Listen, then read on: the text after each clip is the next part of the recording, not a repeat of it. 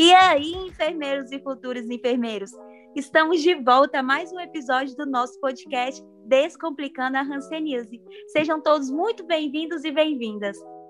E quem está aqui comigo hoje é a acadêmica de enfermagem Débora Santos, que já esteve com a gente no episódio com a enfermeira Bruna Mirelli.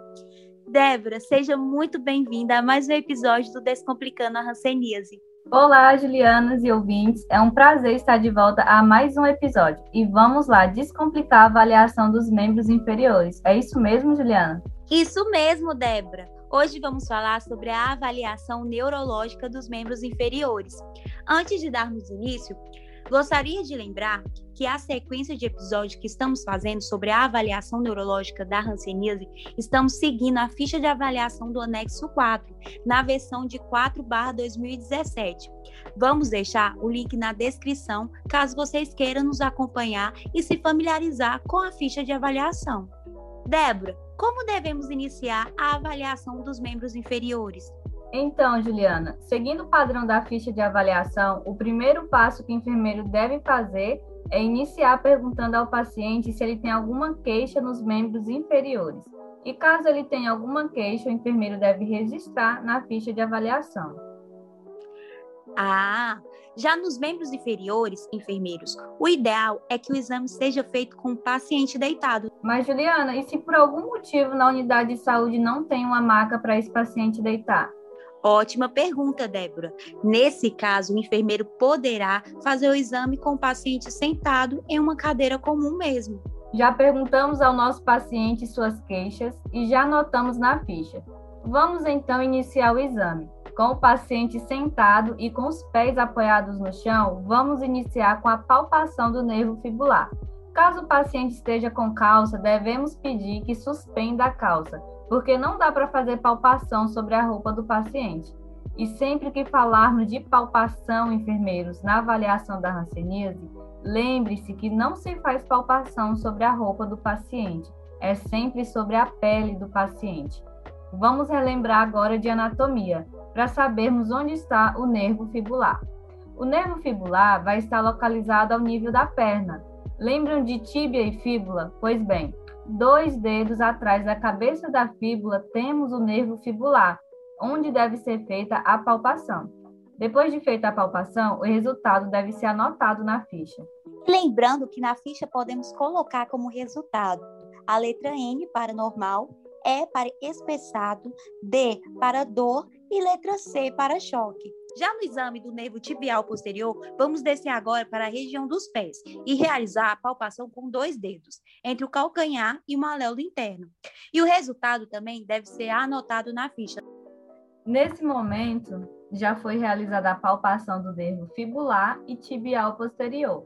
Agora deve ser feito o teste de força muscular. Neste teste é feito dois movimentos.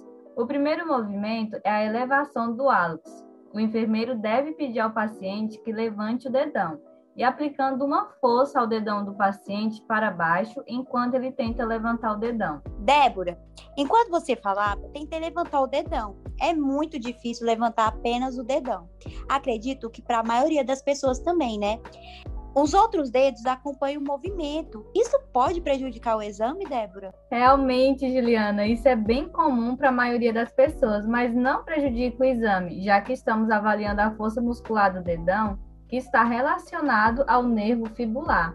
E o segundo movimento para avaliar a força muscular é a elevação do pé, ou como está descrito na ficha, dorsiflexão do pé. Para esse movimento, com o paciente ainda sentado, o pé, para ser avaliado, deve estar apoiado apenas sobre o calcanhar. O paciente deve elevar a ponta do pé e também vai sofrer uma pressão para baixo. No teste de força muscular, tanto de elevação quanto de dorsiflexão, o resultado deve ser anotado na ficha de avaliação. A Juliana vai explicar para a gente como é a classificação para os testes de força muscular. Então, enfermeiros, relembrando que foi dito no episódio anterior, a classificação para os testes de força muscular é classificado com graus de força. Atribuímos a numeração 0 para paralisado, 1 um contração, 2 movimento parcial, 3 movimento completo, 4 resistência parcial e 5 para forte. E finalizamos assim a avaliação dos membros inferiores. No próximo episódio vamos falar sobre a avaliação sensitiva, que é feita com os tubinhos coloridos. Não esqueçam de nos acompanhar no Instagram oficial do curso de enfermagem do ITEPAC Porto. Lá vamos publicar vídeos curtos e explicativos de como é feito os testes de força muscular, a palpação e a avaliação sensitiva. E caso vocês tenham alguma dúvida, pode nos enviar um direct, que vamos responder ao longo dos próximos episódios. Muito obrigada, Débora, pela participação. E muito obrigada pela audiência, enfermeiros e futuros enfermeiros. Aguardamos vocês no próximo episódio. Tu, tu, tu, tu, tu. Agora bora, Débora. Sem gracinha, sem neurose, sem nervoso. Para a região dos pés. E realizar. Tava numa linha boa. Fecha a tua câmera bem aí para não ver tua Pergunta é padrão ouro. Poderá fazer um exame com o paciente sentado em uma cadeira de fibra. Opa, cadeira comum mesmo. Entre o calcanhar e o maléolo. Ma... Meu Deus! E o mauléolo. Mauléolo. Mauléolo. Maléolo. Maléolo. Maléolo que fala? Maléolo. Maléolo. Ó, ma... parece amarelo, ó. Parece o, o, o Cebolinha falando amarelo. Maléolo.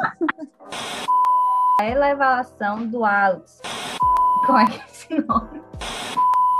Lux. Parece o nome do, do sabonete Lux.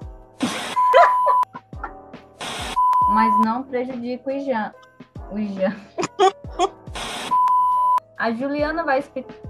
Oh, Senhor. Então, enfermeira.